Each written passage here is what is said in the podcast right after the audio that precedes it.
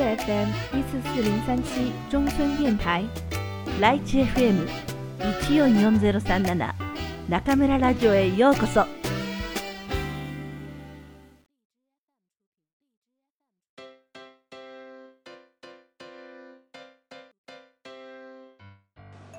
猫には猫の哲学がある。自分の都合のいい時だけ人にすり寄ってきて甘え、気が向かないとぷいっと去っていくのが猫。どんな時にも尻尾を振って愛情を示すのが犬と相場は決まっている。そしてこれが猫好きと犬好きを分ける理由でもある。猫は自分勝手で嫌だとか、犬みたいに媚びを売るのは好かんとか。猫と犬は両極端な性格をそれぞれ持ち、人間はその両方を持っているところに猫好き、犬好きを分ける理由があるのだろう。自分が猫と犬を結んだ線のどのあたりに位置するかによって人の反応も様々だ。自分を見るようで嫌だったり、自分にないから羨ましかったり、同病愛哀れんでみたり、自分にないのが許せなかったりするらしい。でも結局、先日めれば猫の一人だけで行動する動物であるという点が好きかどうか、あるいは犬の誰かと一緒に何かをする性格が好きかどうかということなのだ。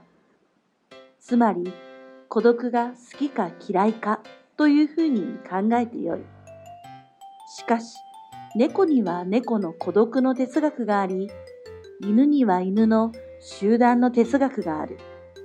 そして人間には人間の孤独の哲学と集団の哲学があるのだ。それらを理解した上で、犬や猫が私たちに投げかける孤独の哲学を考えようではないか。それにしても、猫や犬は人間に同等視される数少ない動物だとつくづく思う。こうまで性格の好き嫌いを云々される動物もいない。人間生活にそれだけ深く入り込んでいるため、きっと鏡のように飼い主の人間性を映し出してしまう動物だからなのだろう。犬には猫が理解できない動物かもしれない。猫は犬という動物を理解できないでいるのかもしれない。でも、猫を好きな人と嫌いな人、犬の好きな人と嫌いな人がいるということは、人間が犬も猫も理解できるということなのだろう。それだけ理解できる部分があるのなら、好きでも嫌いでもいいじゃないかという気もするが、そう簡単には割り切れないのが猫好き、犬好きであるようだ。猫は一人で生きたがる。猫と犬は元来の生活様式が違う。そして生活の仕方で性格も違う。猫は単独生活者、犬は集団生活者というのがそれぞれの性格のルーツである。それでいくと猫は一人で生きるのを好む、一人で生きたがる動物なのだ。猫科の動物のほとんどは群れを作らずに一匹だけで暮らしている。ライオンだけがプライドと呼ばれる群れを作り、狩りも仲間たちと協力して行う。もちろん、ライオン以外の猫科動物も子供のうちは母親と一緒だ。が、母親から狩りの仕方などの処世術を教わったら、母親の縄張りを追い出され、子別れするのが普通である。そして一匹だけで暮らす。一匹だけで暮らせるのは一人でいるのが好きなおかげだ。子別れは子が母から別れるのではなく、母が子と別れるの意味で、あくまで母親が積極的に子を追い出すのである。追われた子供は仕方なく独り立ちする。親に追い出す気がないのに、子供が独立を決めて勝手に出ていくのだとしたら、子別れを100%実現させることは不可能だ。親が他の個体とは一緒に住みたくないと思っているからこそ、子別れはあるのだし、いやいや追い出された子も、いつかは親と同じことを思う大人になって、自分の子供に同じことをするのである。こうして代々、子別れの儀式は受け継がれていく。まだ父離れしない子供の場合は、親の他の個体とは住みたくないと思う本能を麻痺させる何かを持っている。それが初めに述べた可愛さの条件である。成長するに従って保護してくださいの信号は消えていく。すると親は本能を取り戻し、出て行けと追い出しにかかるのである。ただし、最近の母猫は人間と同じで、子別れに怠惰ではあるようだ。とにかく猫の大人は自分だけの縄張りを持ち、その中で一人で生活していく動物である。つまり、社会生活たるものに縁がないわけで、孤独愛好者であり、個人主義者と言えよう。例えば、外で他の猫に会った時も、犬のようにそばまで行ってみようとはしない。歩みを止めて、相手の動きをじっと見守っているだけだ。それが人間に変われ始めたことで、将来の野生を失い、飼い主との間にいつまでも親子のような関係を持ち続けている。だから、いつまでも人に甘えたり、一緒にいることに抵抗を感じなくなってしまったのだ。それでも、たまに猫の中に流れる野生の血が、ぷいっと自分勝手に断りもなく、どこかへ行かせてしまったり、構わないでよね、みたいな態度を取らせてしまうのである。でも、猫にしてみれば、本能に従ってやっているだけのことだ。要するに、たとえ飼い猫であっても、一人で生きたいというのが猫の本音で、寂しいとか寂しくないとかを考える前に、一人でいたがる動物であることに変わりはない。試しに数匹の猫を一緒に飼ったとしても、親子以外は団子になって寝ないものだ。本箱の一番上に一匹、あの椅子に一匹、このソファーに一匹と、それぞれ所定の位置を決めている。人間と一緒に寝ても、必ず布団の足の方に乗り、枕を共有しようとしない猫もいる。せめて寝るときぐらい一人の気分を満喫したいといったところだ。人間は猫と違って、元来単独生活者ではないから、飼い猫に突然ぷいっと去られたりすると嫌われたように感じて寂しくなる。自分自身が傷つくものだから去った猫を自分勝手だと責める。しかし本当はどっちが勝手なのだろう。猫に完璧な社会生活を要求するのは天地がひっくり返らない限り無理な話なのである。犬はみんなと生きたがる。一方、犬はもともと群れで生活をする動物だ。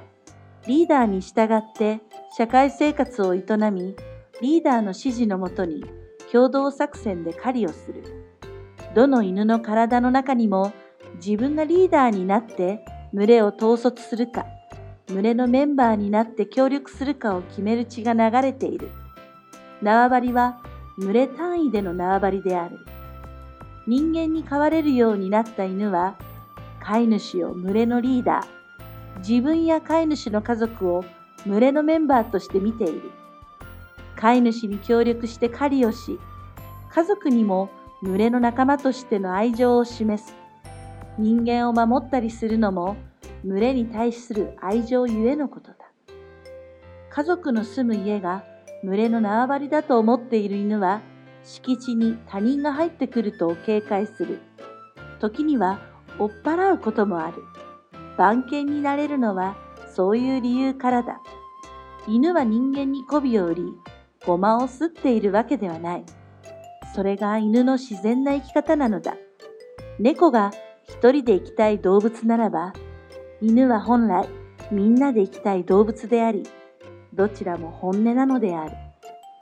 人間の先祖である猿たちは犬と同じように集団生活者であるから人間も本音ではみんなで生きたいと思っている。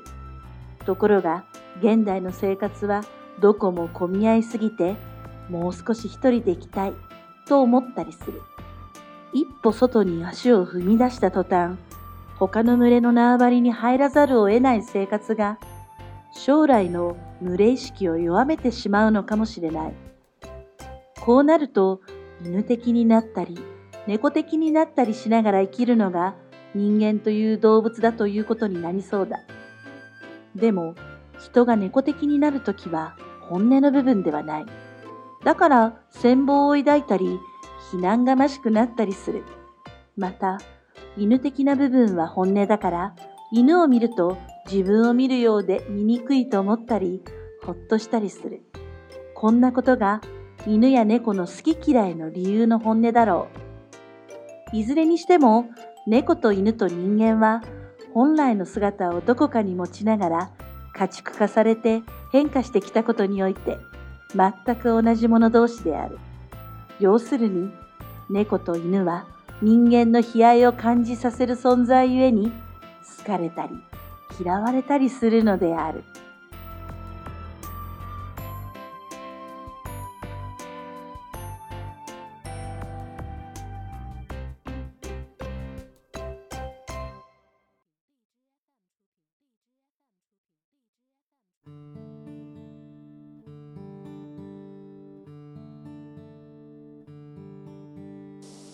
皆さんこんばんは。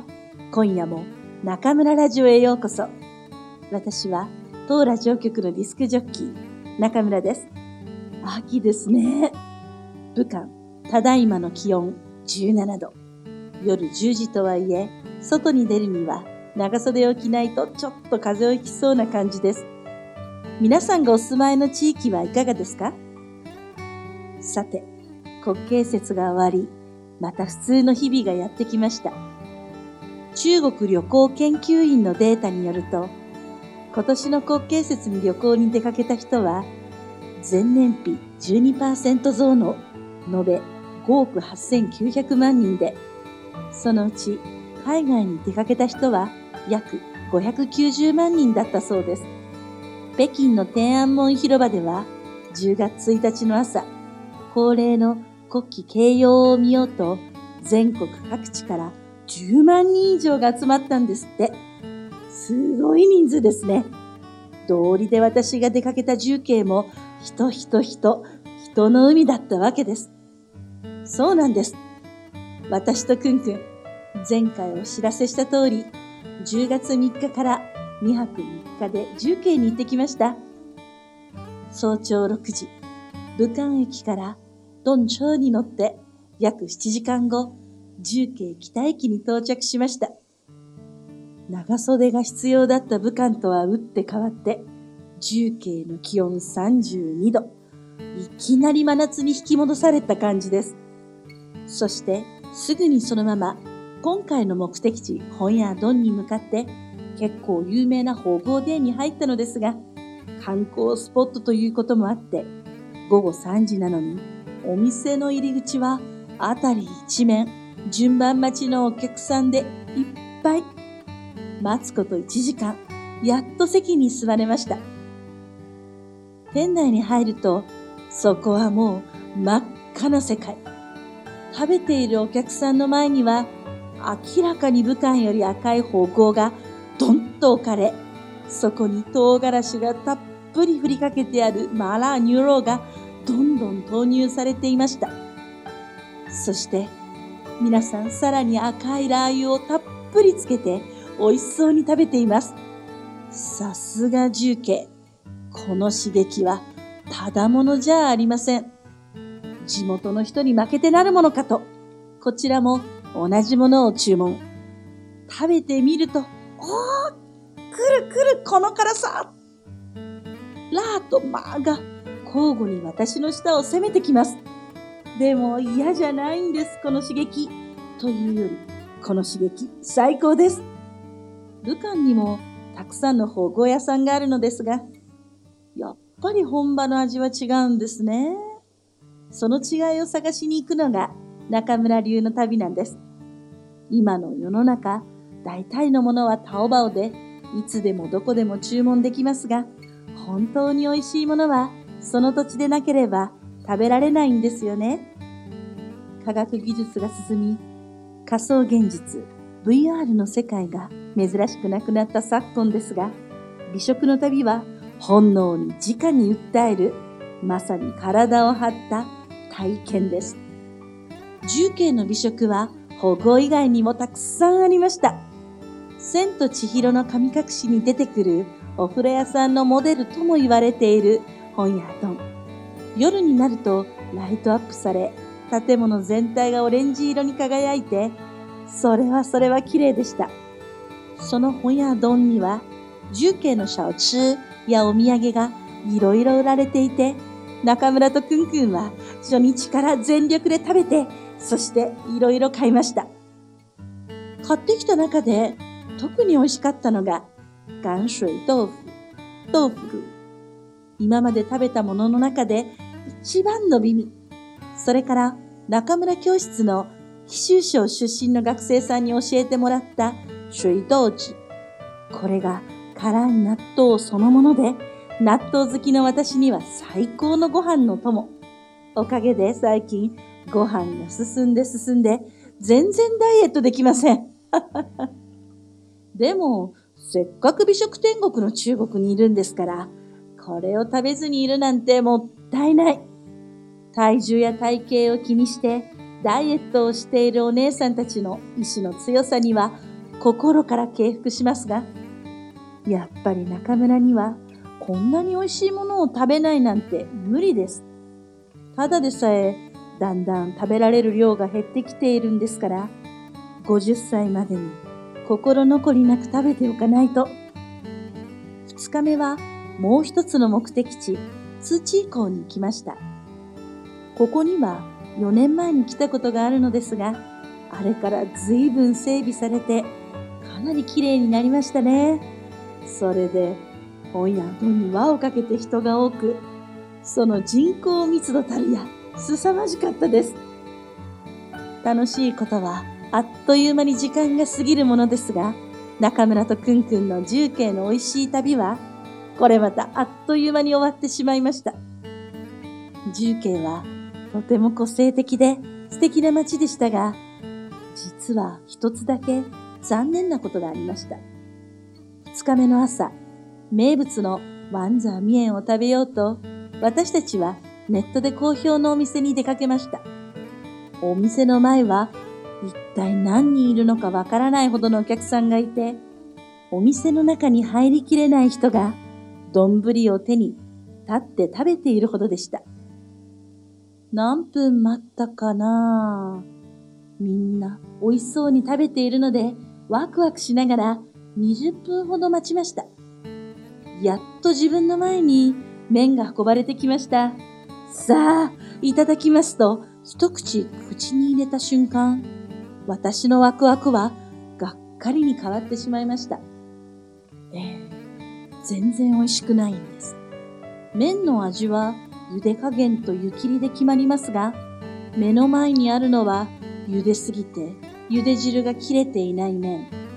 注文の時、作るところを見ていたくんくんによると、多くのお客さんをさばくため、麺を茹でる大鍋の中に一度にたくさんの麺を入れ、大して湯切りもせずに丼に入れていたとのこと。これでは美味しいわけがありません。食べ物を残すのはマナー違反だけど、中村とくんくん、三口で食べるのをやめ、唖然とする他のお客さんを尻目に店を出て、近くの一杯ずつ丁寧に作っているお店に入りました。ああ、美味しい。これぞ、重慶名物、ワンザーミエンとマーラーシャオミエン。期待通りの味です。シンプルな料理こそ、ラオバンの気持ちや考えがダイレクトに伝わってきますね。あの一軒目のお店も確かに美味しかったんだと思います。でも、有名になって客が客を呼んで莫大なお金が入るようになっていくうちに何か大切なものをなくしてしまったのかもしれません。これは他人事ではありません。料理の世界だけではなく、教師の私たちも同じこと。一回一回の授業に全力で向き合わないと、学生の皆さんに手抜きが伝わってしまいますね。いい勉強になりました。さて、明日は久しぶりの大学の授業。朝から夕方まで会話の授業を8コマ。なかなかハードですが、全力で頑張ってきます。一年で一番気持ちの良いこの季節。皆さん、どうぞ素敵な秋をお過ごしくださいね。それではまた次回、ここでお会いしましょう。おやすみなさい。